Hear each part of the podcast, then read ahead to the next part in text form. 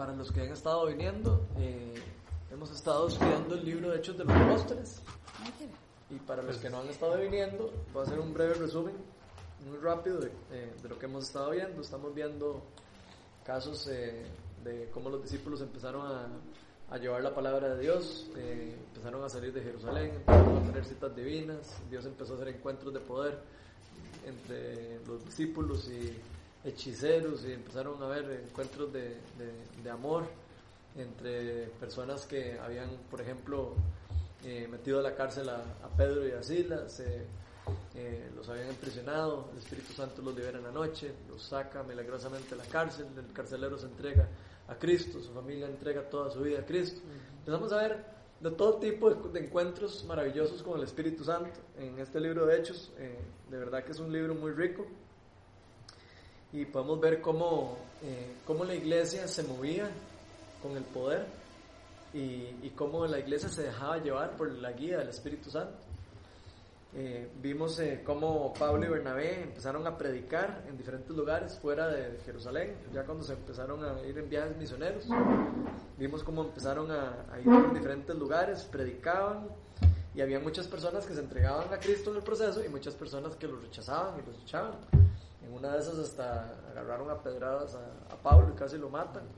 Prácticamente eh, dicen que lo arrastraron fuera de la ciudad y todo apedrado, o sea que poca, en pocas palabras probablemente hasta casi que lo creyeron muerto. Creo que decía eso y todo la palabra. Después vimos cómo, cómo eh, en las semanas pasadas vimos eh, cómo Pablo se, se fue ya, fue a Atenas, fue a predicar a Atenas, empezó a predicar ahí a los filósofos, empezó a predicar eh, a, predicarle a personas que no conocían nada, absolutamente nada del Evangelio. Vimos cómo Pablo era eh, muy inteligente a la hora de saber a quién le estaba hablando y cuál era el, el, el decir, el, a las personas a las que les estaba dirigiendo el mensaje. Eh, cuando eran los judíos les hablaba por medio de lo que conocían. A estas personas eh, les hablaba por lo que ellos conocían, que era como la creación y, y les entraba por ahí, ¿verdad? Para, para exponerles eh, acerca de quién era el Dios al que él les estaba predicando. Después vimos que desde Atenas se fue para Corinto y vimos cómo ahí Pablo tuvo eh, realmente bastante dificultad de, de, de, de, transmitir el mensaje de la palabra. Era un, como vimos la semana pasada, era un pueblo, era un puerto, era un pueblo que estaba súper eh, entregado a, a, idolatría de tipo sexual y de tipo eh, de, de, de, otros niveles, ¿verdad? O sea, estaban acostumbrados a, a a, idolatrar a, dioses, eh, eh, ¿cómo se llamaba? La diosa Artemisa era. La diosa Artemisa, y, o sea, estaba, era un lugar sumamente complicado, si uno lo quisiera ver como, casi que es como si dijéramos ir a predicar aquí a un lugar de, de como la zona roja, como decía Amor la semana pasada.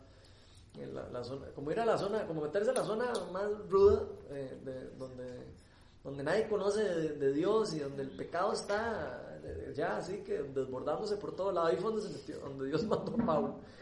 Y vimos cómo eh, a él le costó eh, ahí, pero el Señor le habló y le dijo, vea, quédeseme aquí, quedito, no se me vaya, quédeseme aquí porque yo tengo aquí muchas personas que necesito que escuchen su, su, eh, las palabras que usted tiene para ellos. De hecho, vimos que Pablo ahí fundó eh, la iglesia en Corinto, la que después escribe eh, posteriormente, escribe dos cartas a esta iglesia. y eso lo después vimos también cómo todas esas cartas que Pablo escribió, vimos primero que pasó por Tesalónica, después vimos que por Corinto.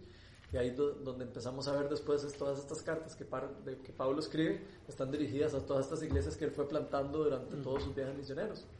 Entonces eso fue lo que hemos estu estudiado las semanas pasadas. Hoy vamos a estar en Hechos 18 y vamos a estar desde el 23 hasta el 27 y vamos a ver desde el versículo 1 del capítulo 19 hasta el versículo 20. Entonces, ¿quién quiere leer primero todo el capítulo 18 desde el, desde el 23 al 27?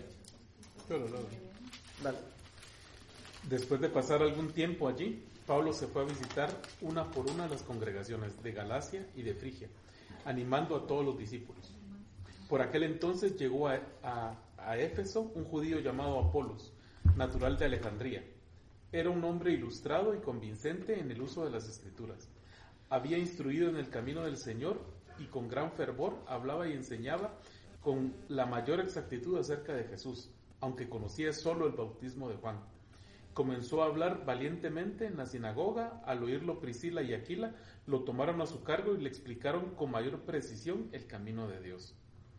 Como Apolos quería pasar a Calla, los hermanos lo animaron y les escribieron a los discípulos de allá para que lo recibieran. Cuando llegó, ayudó mucho a quienes por la gracia habían creído, pues refutaba vigorosamente en público a los judíos, demostrando por las escrituras que Jesús es el Mesías. Versículo ahora el capítulo 19, desde el 1 al 20. ¿Quién quiere leer? Todo. Sí, desde el 1 al 20. Voy. Pablo en Éfeso. ¿Lo leo yo? ¿Alguien Quiero, lo leo yo. Ya, ya lo leo. A ver. ¿Lo leo yo? Mientras Apolos estaba en Corinto, Pablo recorrió las regiones del interior y llegó a Éfeso. Allí encontró a algunos discípulos. ¿Recibieron ustedes el Espíritu Santo cuando creyeron? Les preguntó. No, ni siquiera hemos oído hablar del Espíritu Santo, respondieron. Entonces, ¿qué bautismo recibieron? El bautismo de Juan. Pablo les explicó, el bautismo de Juan no era más que un bautismo de arrepentimiento. Él le decía al pueblo que creyera en el que venía después de él, es decir, en Jesús. Al oír esto, fueron bautizados en el nombre del Señor Jesús. Cuando Pablo les impuso las manos, el Espíritu Santo vino sobre ellos y empezaron a hablar en lenguas y a profetizar. Eran en total unos doce hombres.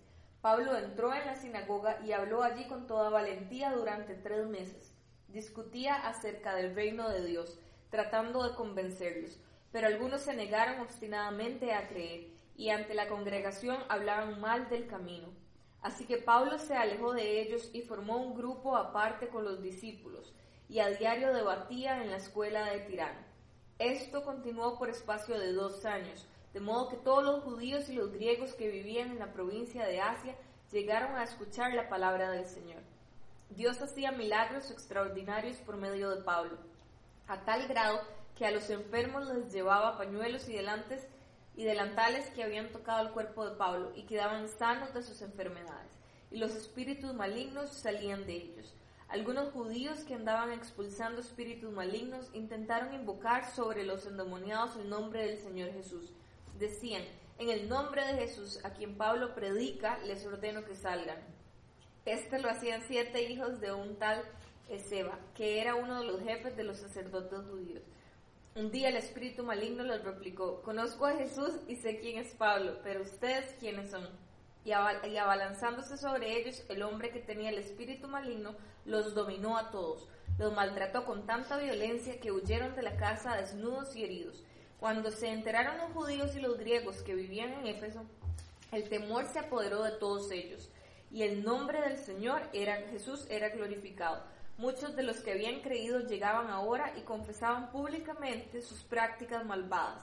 Un buen número de los que practicaban la hechicería juntaron sus libros en un montón y los quemaron delante de todos.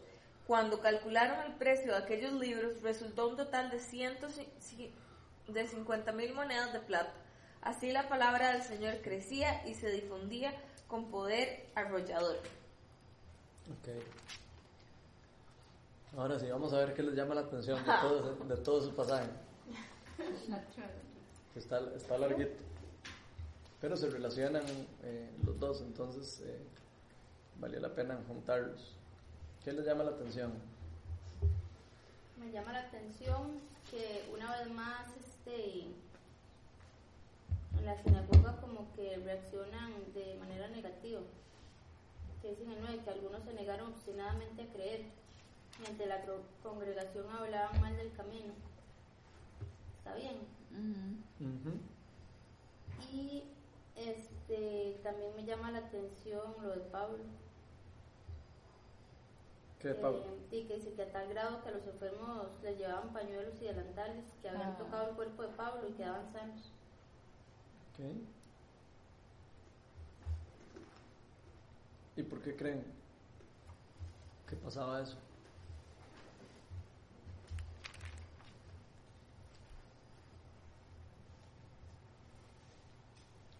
Porque Pablo estaba, estaba enseñando el, el camino, digamos, del reino de Dios, de Jesús. Entonces en eso se liga también con la parte de- del otro, de, de Don Apolos. Que él decía, ¿verdad? Que él estaba enseñando con precisión la palabra de Dios, pero él solo conocía hasta Juan. No conocía el bautismo del Espíritu Santo. Y ahí es cuando Pablo viene a mostrarle, digamos, la continuación de lo que Jesús vino a hacer. Ok, eso es un tema demasiado importante. Entonces hablemos un poco más a fondo de eso. ¿Qué quiere, qué quiere decir eso? ¿El, el bautismo del Espíritu Santo? Ok. Sí, digamos, o sea, vemos que, vemos que Apolo era una persona eh, bastante instruida, era un judío que, que ya había sido instruido en el camino del Señor, dice ahí, o sea, ya era una persona que había depuesto su fe en Jesús, pero al parecer no conocía al- como el- la totalidad del Evangelio, conocía como una parte nada más, conocía como, como un pedazo del Evangelio. Entonces, a mí me llama la atención de eso, de que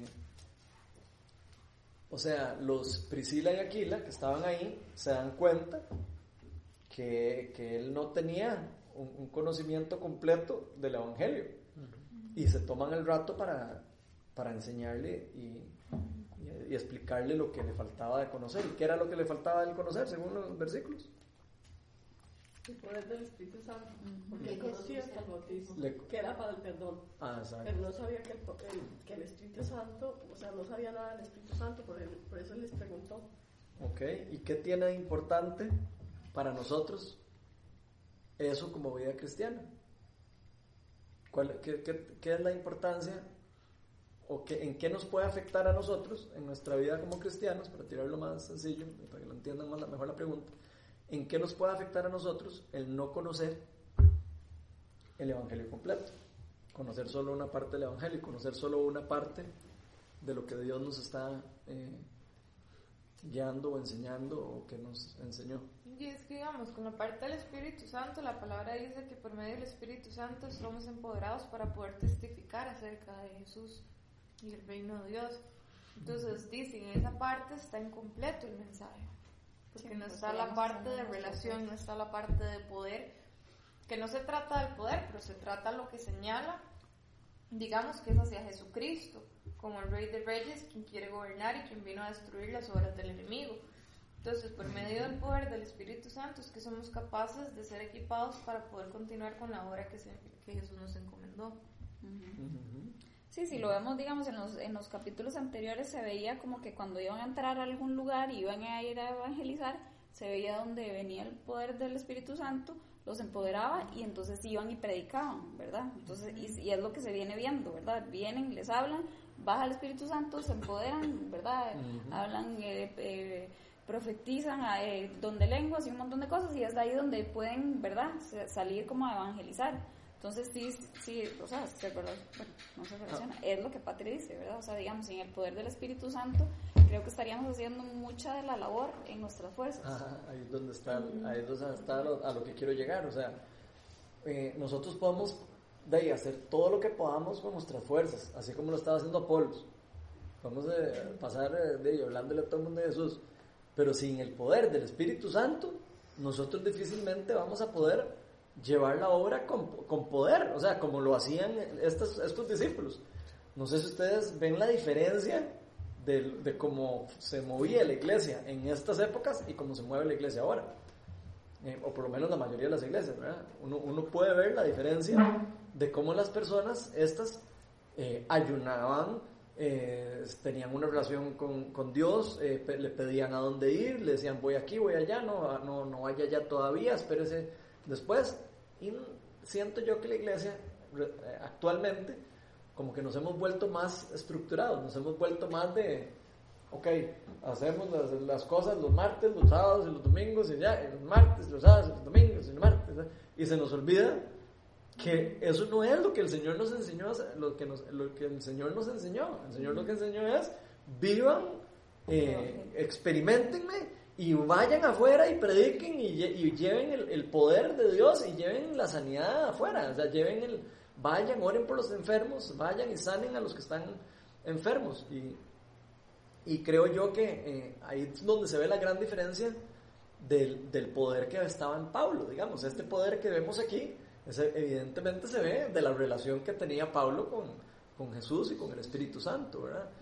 Dios nos llama a tener una relación con, con las tres personas de la Trinidad, con Dios Padre, Hijo y Espíritu Santo, no solo con el Padre e Hijo, nos llama a tener una relación con los tres. Entonces yo creo que es muy importante para nosotros como iglesia el estar siempre como atentos a, a que Dios son tres personas. Y las tres personas tienen que ser parte de nuestra vida cristiana. Nosotros no podemos sacar a una de las tres personas de nuestra vida. Si sacamos a una de las tres personas de nuestra vida, no vamos a estar viviendo un evangelio completo, vamos a estar viviendo una parte del evangelio. Vamos a vivir solo una parte de lo que de lo grandioso que Dios tiene para nosotros. Entonces me parece que es demasiado poderoso esto, porque aquí eh, después vimos, eh, eso fue lo de Apolos, digamos, pero vean qué lindo como dice que Apolos, después de que le explicaron todo esto, y seguro probablemente eh, le explicaron más acerca del Espíritu Santo, le explicaron del poder, vean cómo después dice que lo animaron para que fuera a donde, a donde otras personas, y que cuando llegó ayudó a muchos a quienes la gracia había concedido, o sea, se ve como él fue empoderado después de ese momento. Y, con esto me gustaría hablar un poco del empoderamiento, porque eso es lo que estamos viendo aquí. Y lo hemos visto en, el libro de Hechos de los Apóstoles. Vemos cómo el Espíritu Santo descendió en, en Pentecostés y todos fueron llenos del Espíritu Santo, hablaron en lenguas y todo. Ok, sí. Pero después vimos que habían otros eventos posteriormente en donde también otra vez bajó el Espíritu Santo, fueron empoderados otra vez y, fueron y otra vez hablaron en lenguas. Entonces, vemos como que eso no es una cuestión de, un, de, un, de una sola experiencia, sino vemos que es, una, es como una forma en como Dios empodera a su pueblo para llevar a hacer a cabo alguna, alguna cosa. Por ejemplo, eh, si se acuerdan, eh, eh, habían perseguido, creo que, no, no recuerdo si era la parte cuando habían matado a Esteban, que todos se van tristes a la casa y, y vuelve a bajar el Espíritu Santo y, y, les vuelve a decir, vean, vuelva, vuelva otra vez, echen para adelante. Y eso es lo, para lo que Dios dejó el Espíritu Santo en la tierra, o sea, para eso lo dejó.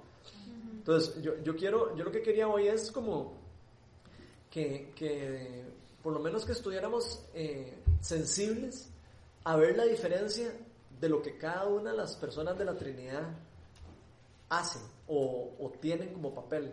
Dios Padre, nuestro Creador, envía a su Hijo Jesús al mundo para hacer una obra por nosotros, a romper eh, una maldición que había por nosotros, a romper eh, lo, que, lo que el Señor nos había encomendado a todos originalmente desde el Edén, para que lo lleváramos a cabo. Jesús lo llevó a cabo, el propósito.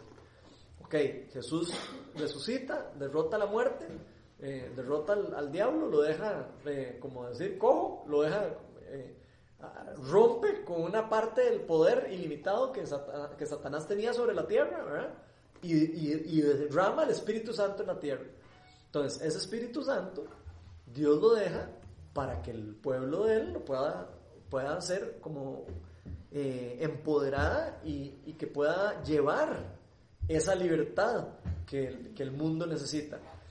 ¿Ustedes creen que sin el Espíritu Santo Pablo hubiera podido tener el encuentro poder que tuvo con, con la hechicera, con la hechicera que, que, acaba de pasar hace unas semanas para atrás? Donde Pablo de repente, eh, por, el, por discernimiento del Espíritu Santo, se da cuenta que está endemoniada y le dice, en el nombre de Jesús, déjenla afuera. O sea, sin el Espíritu Santo, Pablo dice, pues, no, no, hubiera podido hacer eso. O sea, no, no, hubiera podido predicar ahí, hubiera podido hablar de Jesús, pero no hubiera podido jamás, por medio del Espíritu Santo, que él... Eh, vio, eh, eh, se le abrieron sus ojos, el, Espíritu Santo es como una guía, es como, es como el, es como si viéramos una parte de Dios que no podemos ver, pero que está en la tierra disponible para nosotros, para que nosotros podamos ejercer nuestros, los dones que Dios ha querido depositar en nosotros. Entonces me parece como demasiado valioso. ¿Qué otra cosa eh, ven o qué les llama la atención de eso? ¿Alguna vez se habían percatado de eso? De que el, o sea, de que la obra redentora de Jesús va más allá de solo la muerte y resurrección de Jesús, sino viene de la mano con un empoderamiento especial del Espíritu Santo. ¿Lo habían pensado antes? ¿Lo habían visto? ¿O, les llama la atención? ¿No es la primera vez que lo ven? No es la primera. ¿Es la primera vez? Sí. Ok, ¿y qué sentís cuando, cuando ves esto? Sí, o sea, no, no, no lo hubiera pensado así. O sea, lo importante, ¿verdad? Qué, qué, importante realmente saberlo. Eh, o sea, tal vez eh, eh, digamos, nací donde ya, donde ya existía y, y es como, como con la gente que nace cuando ya existe el celular y dicen, ¿qué, qué hubiera hecho si no existiera el celular? Algunas cosas así, ¿verdad? Entonces uno dice, pucha, y me pongo a pensar qué hubiera pasado si no hubiera conocido realmente el Espíritu Santo, ¿verdad? Entonces es nice. Ok, pero qué chiva, porque conocer al Espíritu Santo no es solo saber que existe. ¿Cierto? O sea, para conocer a alguien yo tengo que Tener relación. tener relación con, con esa persona. Entonces, quiere decir que nosotros tenemos que relacionarnos con el Espíritu Santo. Fue la persona que Jesús dejó aquí en la tierra como representación de Él y como representación de Dios, del Espíritu. Y esa es la persona a la que nosotros podemos escuchar, esa es la persona a la que nosotros le, eh, le podemos eh, también hasta orar, también. Estamos orando a Dios, Padre, Hijo y Espíritu Santo. Dios son, los tres son el mismo, pero son diferentes esencias, ¿verdad? Y diferentes funciones, ¿verdad? Entonces a mí me llama demasiado la atención eso porque eh, aquí podemos ver cómo habían muchas personas, estas 12 personas que, de que prácticamente, ahí dice que eran discípulos de, de Jesús. Dice que eran 12 discípulos. Ahí encontró algunos discípulos, dice, en Éfeso. Y les pregunta, ¿ustedes recibieron al Espíritu Santo cuando, cuando creyeron? Y ellos le dicen, no, ni siquiera sé, ni siquiera sé quién es ese. Y ahí, cuando Pablo impone mano sobre él y, y, les dice, este es el Espíritu Santo, el Espíritu que dejó Jesucristo, el que envió en Pentecostés, el que, nos, el que nos tocó a nosotros, el que nos está enviando a predicar, el que nos está llevando, el que nos acerca a Jesús. Y ahí mismo el poder de Dios se manifestó sobre ellos. ¿verdad? Entonces me parece demasiado, demasiado lindo. Y yo quería decir que, que igual, aunque muchos aquí ya conocemos esa verdad, uh -huh. eh, yo lo que siento es como que nos hace, aunque ya lo conozcamos, nos hace estar alertas, porque como tú dijiste, nos diferencia algo de la iglesia pasada, que no hacía nada, sino era por dirección del Espíritu Santo. Mm. Entonces nosotros, yo siento que hoy en día conocemos el empoderamiento, quizá a veces lo, lo tomás y lo ejerces, pero hay como una independencia a, a, hacer la voluntad del Espíritu Santo.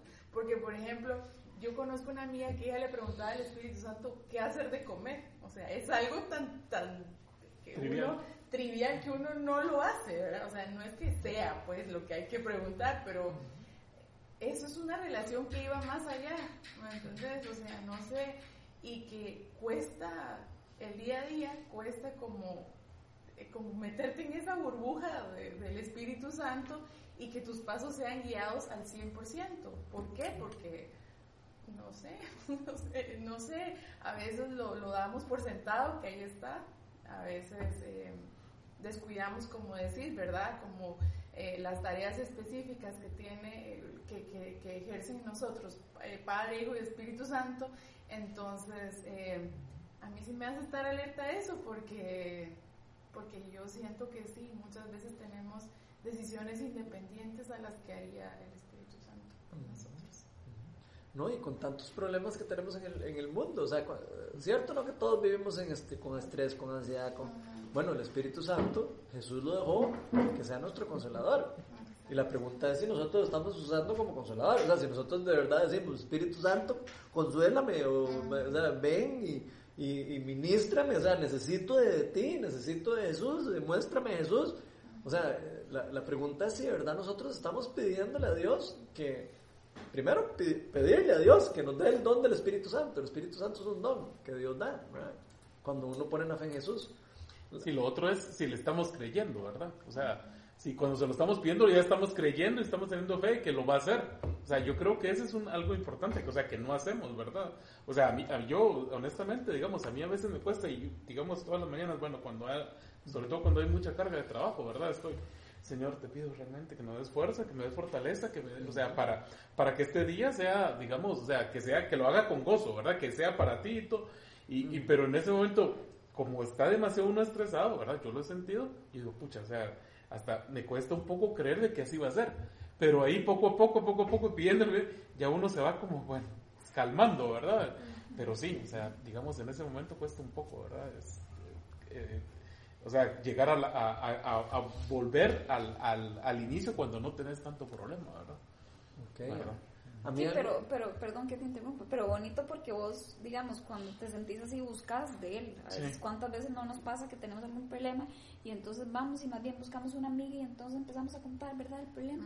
Y entonces, si uno, ¿verdad?, Y y... ella tiene dos. Exactamente. Ajá. Ya son O- tres o- problemas. o- sí, ¿verdad? Y, y, y entonces al final termina uno entre peor, no sabe si peor o mejor, Sí. ¿verdad? En vez de uno tener como esa intimidad y saber a dónde es que uno tiene que buscar, ¿verdad? O sea, en esos momentos a dónde es que uno tiene que dirigirse, ¿verdad? Qué, qué, qué importante eso. A veces uno dice, no, alguien que me ayude, ¿de verdad? Y más bien lo deja peor y, y no, en realidad donde hay que buscar era en el Espíritu Santo, ¿sí? Como vos decís, o sea, y Él es el que te consuela. Pero es que como todo, es una, es una relación tan íntima que se va, que, que si uno la quiere, porque es una decisión de uno, al final de cuentas, bueno, que es una elección de- del Señor que, que uno tenga el Espíritu Santo, pero esa relación se va haciendo tan íntima que llega a ser como parte de uno si uno lo, si uno lo quiere y es un ejercicio. O sea, yo siempre le yo siempre digo, es un ejercicio. Un hábito. Si usted no ejercita, pues no, no, Sí, no, no, no crece. el no crece, ¿verdad? Entonces, si todos los días, cualquier cosa, bueno, su amiga dice que eso, pero hasta en lo más, hasta en lo más íntimo, uno, esa relación con el Espíritu Santo tiene que existir para que la vida sea llevadera en este mundo tan hostil y tan, y tan feo, porque Ujú. ¿qué es lo que usted ve? ¿verdad? Entonces yo siento que el Espíritu Santo nos ayuda a no perder la sensibilidad, a no perder ese amor por la gente, ese amor por, por todo lo que nos rodea. Porque el Espíritu Santo es algo tan rico eh, que cuando lo experimentamos nos da esa paz, ese gozo, eh, esa lo que nosotros necesitamos. Él necesitamos. sabe, porque Exacto. nosotros sabemos qué es lo que necesitamos. ¿verdad? Entonces, cuando tenemos esa relación íntima con Él, eh, Él nos da eso que necesitamos. Que yo le juro, ni yo sé lo que necesito. Él en su gran misericordia y me conoce también, sabe lo que yo necesito en ese momento y me lo da. Punto, me lo da, pero con esa relación desde la mañana, en la tarde, en la noche, caminando, en el paisaje, en la luna, en las estrellas, en, en saber uno si, si tiene una, una vecina o una situación difícil. Espíritu Santo, dame la palabra, porque por nosotros mismos, como usted dice, no, no, o sea, no somos absolutamente, pero lo que se llama nada. Mm. Entonces, cuando tenemos esa relación íntima o experimentamos eh, eso rico con el Espíritu Santo, en el día a día, pues vamos haciendo como, como dice músculo. Yo creo que lo importante también es saber que el Espíritu Santo es un don y que Dios deposita cuando uno pone la fe en Jesús, ¿verdad? Cuando uno pone, deposita la fe verdadera en Jesús. Vean lo que decía, ya lo vimos, pero lo voy a volver a leer, lo que vimos en Hechos 2, de del 37 al 39. Esto había sido después de que, de que pasó Pentecostés y que eh, Hechos 2, del 37 al, al 39. Dice, cuando oyeron estos, todos se sintieron profundamente conmovidos cuando, cuando Pedro y los otros apóstoles estaban predicando. Hermanos, ¿qué debemos hacer? Preguntaron todos los que estaban ahí escuchando. Y les dice, arrepiéntanse y bautícense cada uno de ustedes en el nombre de Jesús para el perdón de sus pecados. Les contestó Pedro, y recibirán el don del Espíritu Santo. En efecto, la promesa es para ustedes, para sus hijos y para todos los extranjeros. Es para, es para todos aquellos a quienes el Señor, nuestro Dios, quiera llamar. Entonces me parece demasiado lindo e importante porque, o sea, eh, el don del Espíritu Santo eh, es algo que, de que uno tiene que pedir, es algo que uno, como que uno tiene que, que querer. Como, ok, creo en Jesús, eh, yo quiero, yo, es como, como creerle a Dios eh, lo que Él hizo por, por nosotros y que Él dejó a su espíritu con nosotros. ¿verdad? A veces podríamos creer como que la, la vida y muerte de Jesús fue como una historia, nada más. Y podríamos vivirlo como una historia. Lo podríamos vivir como algo, ah, ok, sí, murió Jesús. sí. Mucha gente puede tener una, una relación así con Jesús, ¿verdad? Como, una, como casi que como una historia, ¿verdad? Sí, me enseñaron desde pequeño que yo, de que Jesús murió por mis pecados y todo, pero eh, yo, yo creo que el, el don, eh, el don del Espíritu Santo va más allá, va en el sentido de que no solo saber eh, la realidad del Evangelio, sino como creerla y como de verdad recibirla como si fuera para mí, como, como un regalo, porque es un regalo lo que Dios hizo por nosotros, ¿verdad? Eh, a mí me gusta a veces comparar eso como con como cuando uno le regalan algo y uno no lo usa. Es como que uno le den un regalo de, eh, no sé, me regalen un iPhone y que yo no lo use. Para que no se me gaste. Sí, como para que no me gaste, lo que sea. O, o simplemente tal vez sé que me lo regalaron, pero no sé para qué sirve. Entonces, me parece que es algo que nosotros deberíamos decir, ok, ya Dios nos dio esto y nos lo regaló. ¿Para qué nos lo regaló? ¿Por qué no lo regaló? Y yo quiero usar, yo quiero abrir este regalo, yo quiero usarlo, yo quiero experimentarlo, yo quiero ponerlo en práctica. Y yo creo que eso es parte de lo, del llamado de que Dios hizo por nosotros, ¿verdad? Cuando nos, cuando nos llama la gran comisión. Y por eso es que Jesús nos había dicho, vean, no salgan de Jerusalén hasta que reciban el poder de Dios, ¿verdad? Porque si no, no nos, hubiera dicho, y vayan y prediquen. Pero no, Él nos dijo, no salgan de Jerusalén hasta que reciban el poder de Dios. Y por algo no lo dijo. No lo dijo porque Él sabía que sin el poder del Espíritu Santo y sin, el empoderamiento del mismo, nosotros no íbamos a poder tener una vida en donde pudiéramos pasar por las pruebas que tenemos que pasar, una vida donde tenemos que pasar por los problemas que pasaron las personas que estaban predicando por Jesús, como las que pasó Pablo, que nos encadenaron en la... En la, o sea, para, para, nosotros poder eh, seguir la gran comisión, probablemente vamos a pasar por sufrimientos, y sufrimientos eh, a veces pueden ser tan fuertes como los que hemos visto en el, en el libro de Hechos, ¿verdad? Y yo creo que si Dios dejó el Espíritu Santo y nos empoderó para y, dejó a esa persona eh, con ese propósito de empoderarnos, de guiarnos, de, y darnos e, ese poder y esa, esa consolación que vamos a necesitar a lo largo del, del, ministerio, creo que es demasiado importante que nosotros lo pongamos en práctica. Aquí me encontré una, un apunte que yo tenía de qué es, o sea, qué es lo que es el Espíritu Santo en nosotros. Y dice, es, Él es el engendrador, santificador, persuador, guiador, enseñador, recordador, sustentador, dador, mantenedor, ayudador, intercesor, defensor, protector, fructificador y consolador. Imagínese, necesitamos el Espíritu. Imagínese perderse, imagínese perderse esa parte. perderse esa parte del Evangelio. Exacto. Sí, la primera, la primera parte, digamos, para ¿verdad? Uno se bautizaba en el bautismo Juan para arrepentimiento, para perdón de pecados, ¿verdad? Y con eso, digamos, por ponerlo de alguna forma, te estabas asegurando un lugar en, la eternidad, ¿verdad? Con el Señor. Cuando recibes el Espíritu Santo, eh, digamos, hay dos cosas muy importantes, que es, la primera es que lo que te va a activar, digamos, el Espíritu Santo es vivir en lo sobrenatural. ¿Verdad? Yo puedo recibir el perdón y puedo vivir confiado en que el Señor tiene un lugar para mí, tiene una morada y, bueno, me voy a portar bien hasta que el Señor venga o hasta que me lleve, ¿verdad? Pero cuando yo convivo con el Espíritu Santo, lo que yo hago es traer el reino de Él a mi vida, en este mundo, ¿verdad? Entonces, eso es como cuando a uno le dicen, mire, con esta tarjeta usted tiene acceso a la sala VIP cuando va a viajar, ¿verdad? Y entonces vamos al aeropuerto, vamos para el mismo destino, solo que unos tienen un acceso y se van para otro lado y les dan gratis unas cosas y otros no, ¿verdad? Y entonces, pero hay quienes lo tenemos incluso, tenemos la tarjeta, pues no sabemos que podemos ir ahí, ¿verdad? Y entonces, pero cuando uno entra y dice, uy, aquí la comida es gratis, ¿verdad? Y afuera se paga. ¿Y ¿Cuántos años pasé yendo yo ¿Cuántos en VIP, pasé, eh, pasé en el aeropuerto sin ir al VIP? ¿verdad? Bueno, eso nos puede pasar a nosotros en la vida cristiana. pasa en la vida cristiana. Y después salgo de la sala VIP y dicen a uno, ya puede subir el avión. Y uno está, los demás están, va a hacer cola y pasan, y pasan primero, ¿verdad? Y se suben al avión. Eso es lo que nos pasa, ¿verdad? Cuando no sabemos o no convivimos con el Espíritu Santo, porque hay todo lo que tú leíste y dejamos de hacerlo, ¿verdad?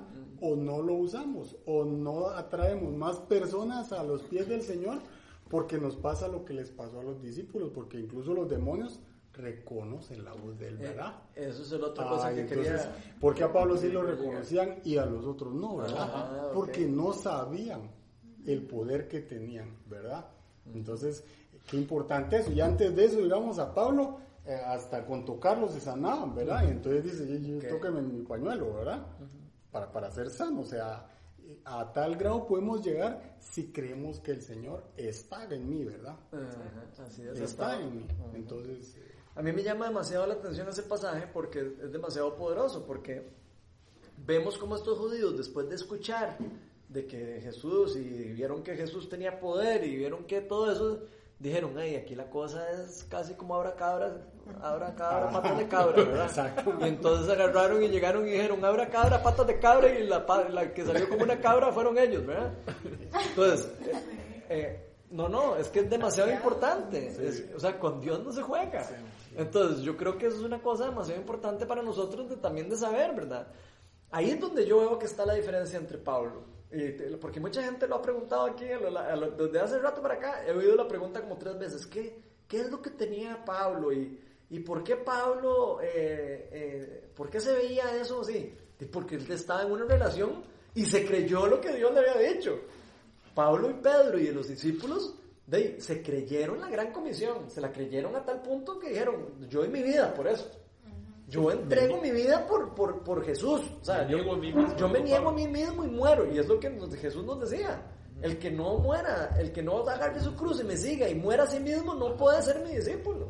Así de sencillo. O sea, eh, es una cuestión de eh, convicción y de relación y de creerlo y de verdad, eh, eh, o sea, caminar empoderado por eso, ¿verdad? Si, si yo, de, sí, dice que Jesús murió por mí, pero ahí sí. Y, y me quedo en ese, de, ahí, me quedo en el pobrecito y me quedo en eso, de, no voy jamás.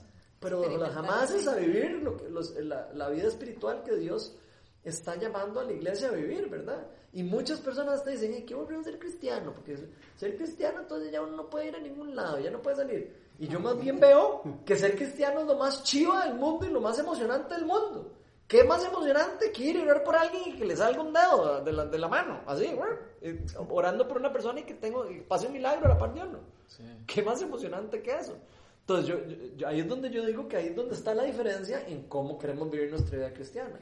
Queremos vivir nuestra vida cristiana como si fuera una historia y como si fuera un cuento de hadas y, y, y- y creer que, que sí, eso qué lindo lo que les pasaba a los discípulos, porque es que esos más sí, sí que estuvieron con Jesús y todo.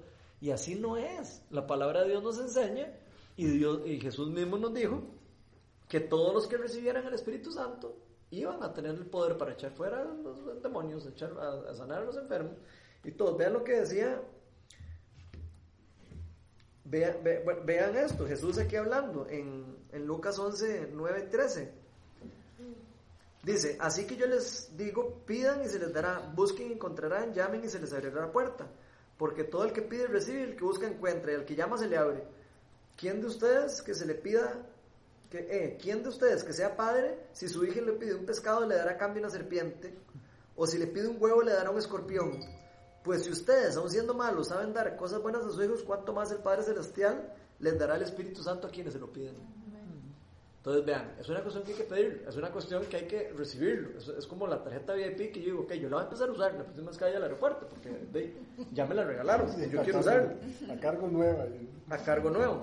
Y me llama la atención el peligro de, que, de querer decir como que yo tengo una relación con Dios y, y- y querer ir a, a hacer las obras de Dios sin estar en una relación con Dios, porque veo que aquí lo que yo veo es que es como peligroso, ¿verdad? Como yo digo, wow, o sea, estos madres que no conocían de Dios, Ah, no sí. conocían del Espíritu Santo, se pusieron a jugar y les, fue, les terminó yendo peor.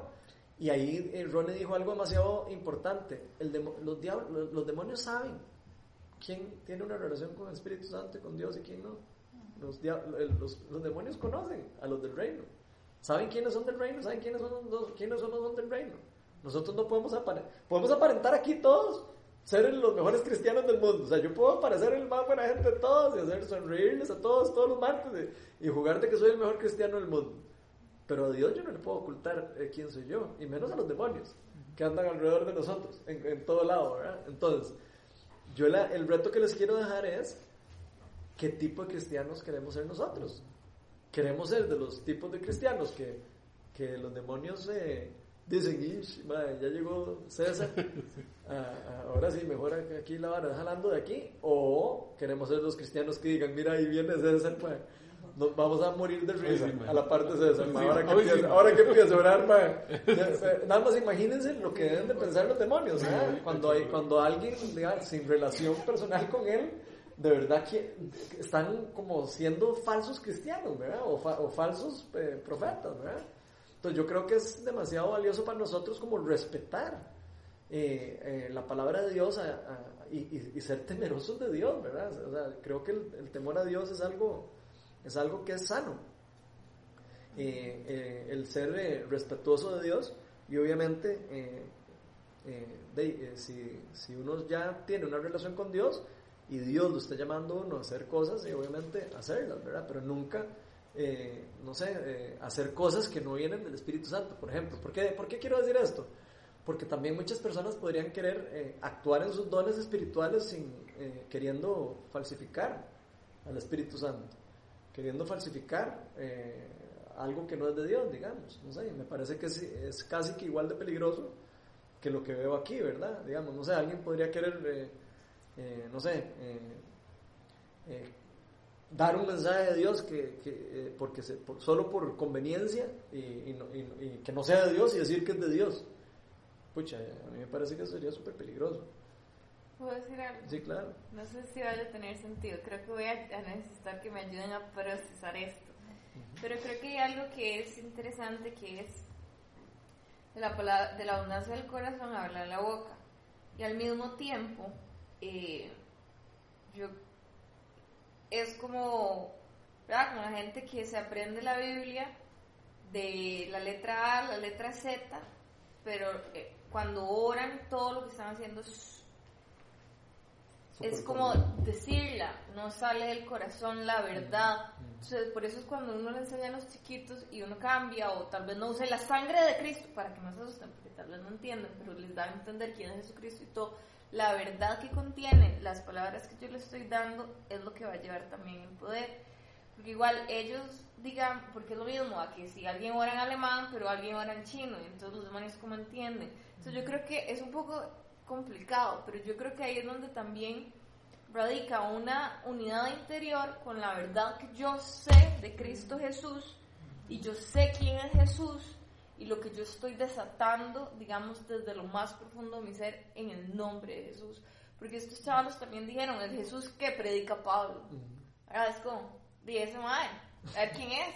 Pero ellos no sabían en su interior, digamos, cuál es el nombre que están invocando. Porque hay gente que se da como mucho a los extremos, que es como, es cierto, nuestras palabras tienen poder y hay que tener cuidado de no atarnos con lo que decimos, pero el otro día alguien llegó hasta a decirme, no, y es que usted no puede decir que increíble, porque yo dije, "Ay, es demasiado increíble. Ay, el corazón es de verdad, chiquito, mira, demasiado lindo, demasiado increíble. No era como declarando No nada imposible, es como... Y entonces me, me- como que me corrigió yo, no, no, pero un toque, digamos, eso tampoco funciona así. O sea, ¿verdad? Es mucho como lo que yo estoy usando y aquí estoy expresando mi corazón que yo siento que es como, no sé. Como demasiado fariseo. Sí, exacto. O sea, Ah, digamos, exacto. podemos hacer la mejor oración, pero si es teoría, ¿verdad? Entonces es mi teoría, aunque la haya leído, ¿verdad? Pero dice que la palabra es viva, ¿verdad? Exacto. Cuando la palabra es viva y yo estoy orando, y, y quizá no me acuerdo qué es Juan 3:16, Exacto. ¿verdad? Pero yo sé que el Señor derramó la sangre en esa cruz por mí, ¿verdad? Y también por el que está conmigo. Y yo lo creo, y no solo es en el nombre de Él, yo creo que yo soy hijo de Él. Entonces yo voy a hablar con esa autoridad que Él me está dando. Eso es, digamos, diferente, ¿verdad? Pero, digamos, a veces sí caemos mucho en eso, ¿verdad? De que hay quien, digamos, quiere corregirte una palabra, o quiere corregirte algo, o dijiste más el versículo, o lo dijiste para, pero digamos, al final es, es lo que vivís, ¿verdad? ¿Vos crees que el Señor va a hacer algo? Lo decís con convicción porque estás confiado en que el Señor te está revelando algo. Pero ve algo que vos acabas de decir que no sé, no sé si tendrá un sentido, pero es un chispazo también. Y luego cuando dice el 15, y un día el espíritu maligno les replicó, conozco a Jesús, dice, ¿quién, quién es Pablo? ¿Pero quiénes son ustedes? Que es algo que hace el enemigo siempre. Nos pone en cuestión quién es nuestra identidad. ¿Quién quita que esos más en ese momento hubieran dicho, "Oye, yo soy hijo de Dios, y usted se va, y se va? Y al rato hubiera jalado. Los más no sabían quiénes eran Pero, ellos. pero ellos no evidentemente, sabían quién evidentemente no eran hijos de Dios, ¿verdad? Los que estaban ahí. Entonces, por eso es que es importante. Y a mí me parece muy poderoso eso, eh, porque si hay una diferencia entre ser hijo de Dios y no, una- y no ser hijo de Dios. ¿verdad? El que recibió el Espíritu Santo es hijo de Dios, el que no recibió el Espíritu Santo no es hijo de Dios, punto. Es creación de Dios, nada más. Entonces, creo que es una cosa muy importante de nosotros conocer y que cuando la conozcamos, no dudemos de nuestra identidad, porque los demonios siempre van a querer eh, eh, eh, se- seducirnos o asustarnos como de creyéndonos, ¿y usted qué, y usted qué juega? Eh, orando aquí por, eh, no sé, por liberación y usted es un mentiroso. Pues eso es lo que hacen los demonios cuando uno ora por liberación por personas, ¿verdad? Digo, no sabían, eso es lo que hacen. A veces lo pueden encarar a uno con algún pecado que uno esté haciendo o lo que sea, y le pueden decir, usted es un pecador y usted por qué está aquí. Y uno tiene que tener la, la- la- el- como la identidad clara como para poder decir, eh, sí, eh, ese pecado lo confieso en nombre de Jesús y quitárselo de encima porque yo soy hijo de Dios. Y me explico. O sea, hay que como tener muy clara la identidad de nosotros, ¿verdad? Porque nosotros somos hijos de Dios, que aunque, aunque pequemos, nosotros seguimos siendo hijos de Dios y tenemos, seguir- se- seguimos estando con el Espíritu Santo en nosotros y tenemos el poder de Dios en nosotros. Entonces eso, eso es una cosa muy importante, lo que dice Patrick, como conocer la identidad. Evidentemente estas personas no, no, no o, bueno, o, o no eran o no sabían que eran hijos de Dios, pero yo creo, es muy probable que no eran hijos de Dios porque ni siquiera conocían a Jesús. O lo dudaron, ¿verdad? Sí, pareciera que no conocían a Jesús porque dicen ese tal Jesús el que, o sea, como si no fuera, como si no lo conocieran, ¿verdad? Como si no estuvieran en relación con Jesús. Entonces, eh, Sí, me que nuestra lucha. ¿verdad? Y siempre es- no es en carne, sino es en, en nuestra mente. Entonces, eh, ahí es lo importante también de conocer de la palabra. porque o sea, bueno, no mismo se relaciona mucho con lo que estás diciendo, digamos, de saber la palabra para poder uno defenderse de lo que...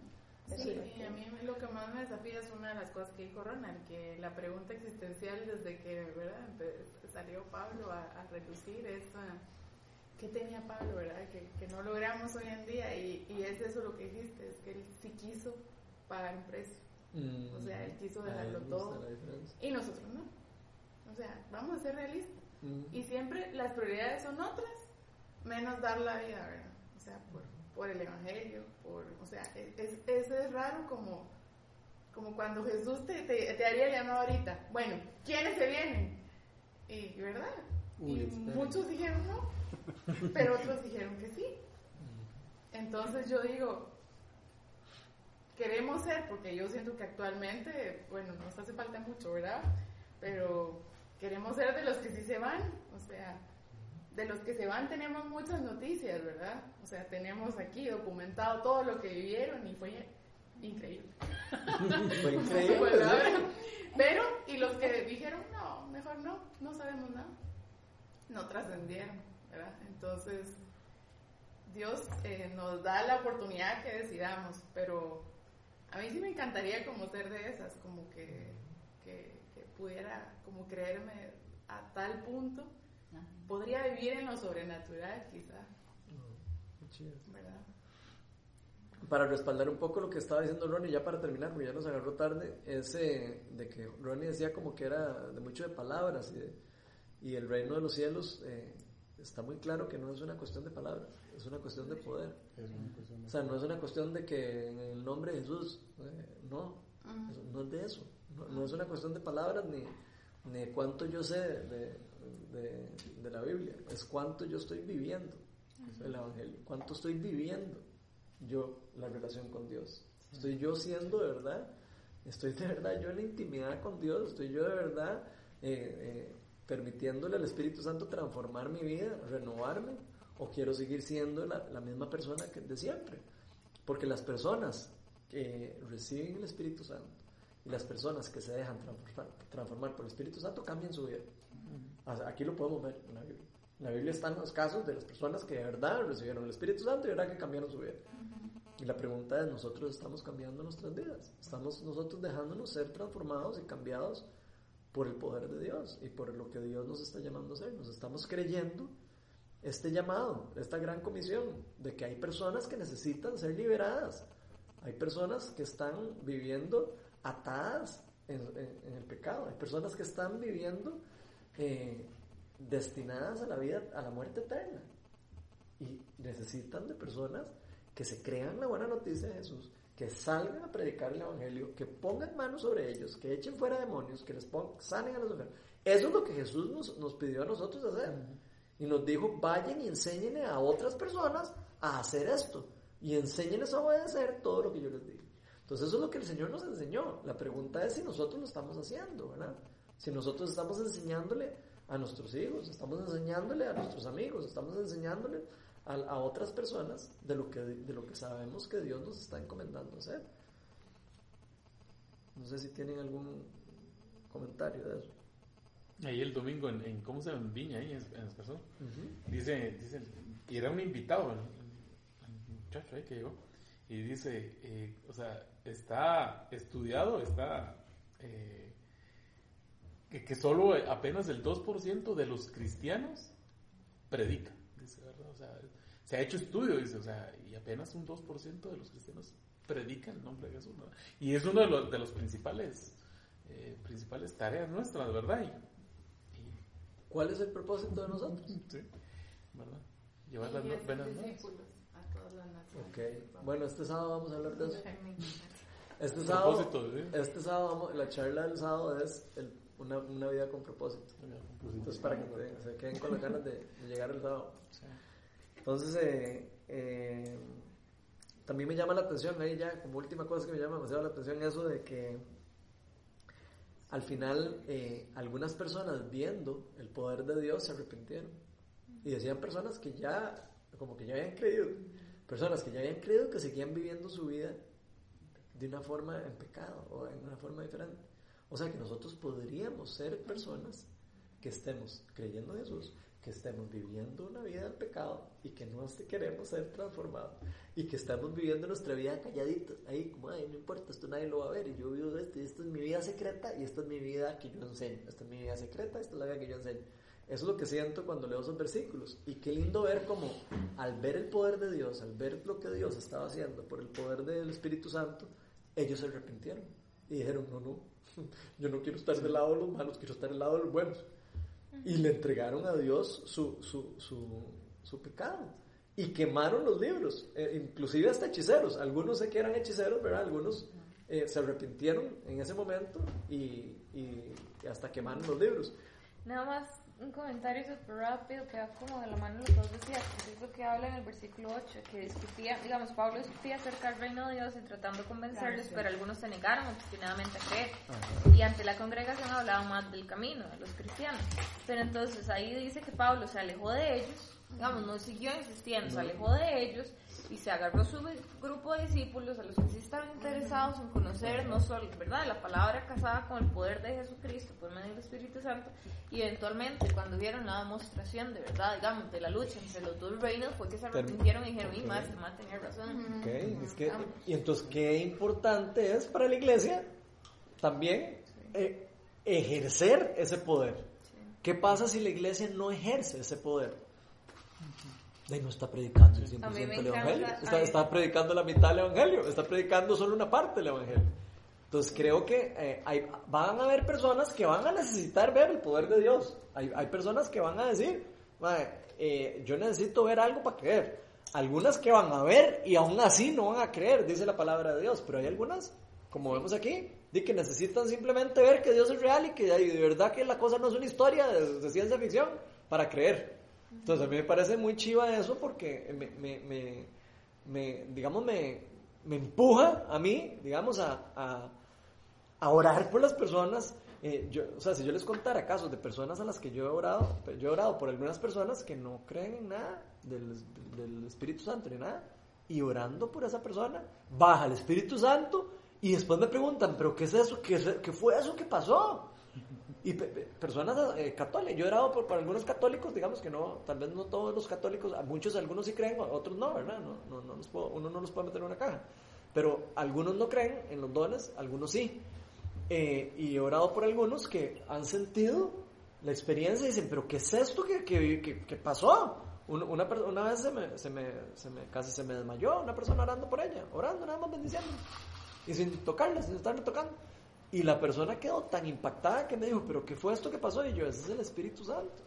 Y yo le acababa de explicar de que el Espíritu Santo era real, de que, to- o sea, yo le acababa de predicar del, del poder del Espíritu Santo y le acababa de pre- de predicar del, del, del plan de salvación. Entonces, qué más poderoso que predicar y después eh, demostrar el poder de Dios por medio del, del Espíritu Santo, ¿verdad? Entonces, me parece que es como una combinación que se ve en el libro de los Hechos de los Apóstoles, no es algo como que, como, como que uno se lo quisiera inventar, sino es como que se ve evidentemente que ellos predicaban y, después eh, mostraban el reino, mostraban el reino, mostraban a la gente que el reino estaba con, con nosotros, que el reino no estaba lejos, que estaba cerca, que lo teníamos a disposición. Entonces, no sé, me parece demasiado lindo porque eh, tal vez a veces lo que nos falta a nosotros es como creernos de que el reino está con nosotros, ¿verdad? Muchas veces tal vez es nada más de decir, de voy a orar por esta persona y voy a orar, que, que sienta la presencia de Dios y voy a orar para que Dios se le revele y tal vez vamos algún día a ver que de verdad Dios se le va a manifestar a una persona en una forma poderosa y eso nos va a nosotros empoderar para decir, qué chiva, voy a volverlo a hacer. Entonces ya, ya se le quita a uno el miedo un poco de que, claro, eh, tampoco quiero decirles que siempre pasan, van a pasar cosas así, me he pasado que oro mil veces por personas que no pasa nada. Y no, y no importa que no pase nada que es visual. Uno cree que son cosas que no están pasando, pero siempre está pasando algo. Siempre, aunque no veamos una manifestación del Espíritu Santo, que no veamos el poder de Dios, algo está pasando en la persona. Inclusive cuando se predica. Yo puedo predicar ah, una, una palabra y veo que todo el mundo eh, tiene cara así, que no, pone, que, que no está poniendo atención, lo que sea. Y muchas veces esa persona, aunque no haya puesto atención, se, se va con una semilla de salvación, que después va a, a- a dar fruto en algún momento. Entonces yo creo que nunca hay que poner los ojos tampoco en eso, que, y creo que es algo también importante, no poner los ojos en que en, en el poder de Dios, tampoco, o sea, tampoco es que vamos a poner los ojos en que todo tiene que ser con el poder de Dios y que todo en el y que si no hay poder entonces no sirvió la oración, porque tampoco es así, ¿verdad? Pero yo eh, a- ahora estoy llevando un curso, eh, la, la importancia del evangelismo, ¿verdad? Y nos dieron eh, 1 Corintios 15, que dice, ahora hermanos, quiero recordarles el evangelio que les prediqué. Este es Pablo Ajá, el mismo que recibieron y en el cual se mantienen firmes. Mediante este evangelio son salvos si se aferran a la palabra que les prediqué. De otro modo, habrán creído en vano. O sea, a mí me, me impresionó mucho esto. Porque ante todo les transmití a ustedes lo que yo mismo recibí, que Cristo murió por nuestros pecados según las escrituras, que fue sepultado y lo más importante que nos recalca- recalcaba la maestra, Él resucitó y está vivo Ajá. y nos dio al Espíritu Santo. Entonces, no, ella nos enseñaba, no hay que, el Evangelio no es predicar a un Jesús que murió, Ujú. pobrecito Jesús, Sí. se va ahí. Pero se nos olvida decir resucitó, está vivo y nos dejó al Consolador. Está Entonces, vivo y lo podemos experimentar en cualquier momento. O sea, eso es lo más lindo, ¿verdad? El, saber de que es algo que, que está con nosotros, ¿verdad? Y que, Y que no es en vano, ¿verdad? Y dice, o sea, saben eso por gusto, prácticamente, ¿verdad? Si no, como que si no se, se, se, se apoderan de, ese- de esa palabra. Primera Corintios, ¿qué? Disculpe. Un, eh, sí, 15, 15, ¿qué? del 1 al 5. Al 5.